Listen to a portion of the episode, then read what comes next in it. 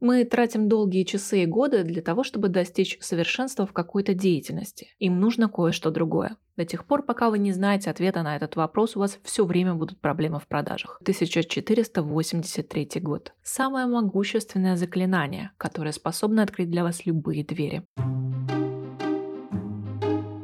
Привет! Это подкаст «Руки-крюки». Подкаст о том, что мешает экспертам в частной практике. Как мне продать свои умения? Рассказать о том, что я умею делать. Например, что я инженер-проектировщик и умею создавать чертежи каких-нибудь приспособлений. Когда мы ищем работу в найме или предлагаем свои услуги как специалистов, чаще всего мы говорим о себе и своих навыках и опыте. Но так ли уж это эффективно? В подкасте «Руки-крюки» мы говорим о том, почему успех приходит не ко всем – Какие установки мышления заставляют совершать ошибку за ошибкой? Каково это переживать первые неудачи и где найти смелость и уверенность, чтобы вообще начать собственное дело? А еще о том, сколько правды в представлении, что частная практика – это деньги в легкости и свободный график. Меня зовут Екатерина Васильцева. Я бизнес-консультант. Раньше я управляла юридической компанией и теперь делюсь с вами секретами профессионального консалтингового бизнеса. Эксперты часто склонны оценивать себя через призму знания, умения, опыта. Мы тратим долгие часы и годы для того, чтобы достичь совершенства в какой-то деятельности. Но, увы, наших заказчиков и работодателей не интересует процесс нашей деятельности и то, насколько мы в нем хороши. Им нужно кое-что другое. Результат этой деятельности – только он имеет значение. К сожалению, зацикленность на том, что ты умеешь, здорово мешает видеть то, что нужно другим. Это нарушает коммуникацию, это порождает проблемы в маркетинге и в продажах. Идет 1483 год. Молодой мастер при Миланском дворе работает над скульптурой по заказу герцога. Но на носу война, и потребность в его услугах оказывается под угрозой. У мастера множество талантов. Он не только прекрасный живописец и скульптор, но и превосходно разбирается в математике, архитектурном, инженерном и военном деле. Чтобы упрочить свое положение, он пишет письмо герцогу. Сегодня такое письмо назвали бы сопроводительным. Высокочтимый сеньор, я взял на себя смелость предложить вашему высочеству свои услуги с тем, чтобы ознакомить вас с моими секретами.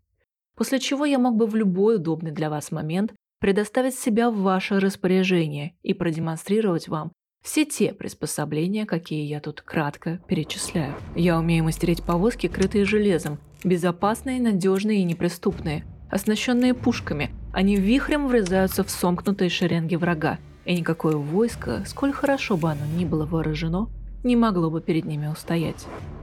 А идущая позади них пехота сможет продвигаться вперед без малейшего ущерба для себя – не встречая на своем пути никакого сопротивления. Если в том возникнет нужда, я умею изготовлять пушки, мортиры и легкие артиллерийские орудия, вида весьма пригожего и изысканного, а к тому же очень удобные в обращении и совершенно отличающиеся от тех, которые применяются повсеместно. Там, где невозможно использовать артиллерию, я могу снабдить войска баллистами, катапультами, стремянками и прочими замечательно эффективными приспособлениями, каких нет ни у кого из наших врагов. Герцог заинтересовался. Это письмо положило начало почти 20-летней службе Леонардо да Винчи герцогству Сфорца. Умение рассказать о себе через результат, который понятен и востребован у потенциального клиента – это ключевая концепция любого бизнеса и частной практики в том числе – надо ли разработать конструкцию катапульты или создать бронзовую статую, написать договор или подготовить налоговую декларацию? Во все времена успешно продавали только те, кто хорошо понимал не только в чем потребность у заказчика и как это сделать, как ее удовлетворить, но и для чего заказчику статуя или договор. Но давайте положа руку на сердце. Как часто мы задумываемся о том, зачем нашим клиентам результат нашей деятельности? Зачем бизнесмену договор? Зачем ему налоговая декларация? Для чего презентация компаний? До тех пор, пока вы не знаете ответа на этот вопрос, у вас все время будут проблемы в продажах. Главный фокус тут в том, что ответы у разных людей могут быть разными.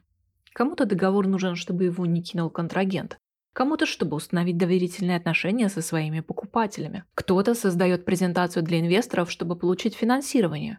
Кто-то для совета директоров, чтобы продавить решение. А кто-то для отраслевой выставки, чтобы привлечь новых клиентов.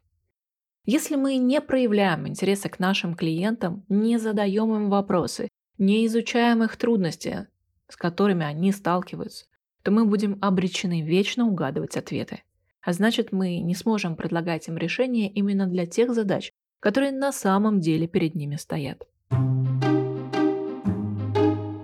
Мотивация людей – это многослойный пирог. Чем более глубокий слой вы распознаете, тем убедительнее будет ваша коммуникация с ними, тем вероятнее и легче будет продажа. Если вы хорошо понимаете своего клиента, знаете свою целевую аудиторию, то вы знаете, какой результат и для чего они ищут, и что для них в нем важно. Подвох тут в том, что для того, чтобы хорошо узнать кого-то, нужно с этим кем-то много общаться. Знание клиента приходит через работу с ним. Кажется, что это замкнутый круг, но это не так. Узнать клиента можно в найме или проверяя гипотезы. Главное здесь быть любознательным, задавать вопросы и наблюдать. В общем, не бояться коммуникации и отказов. Все время держать в уме вопрос «Зачем?».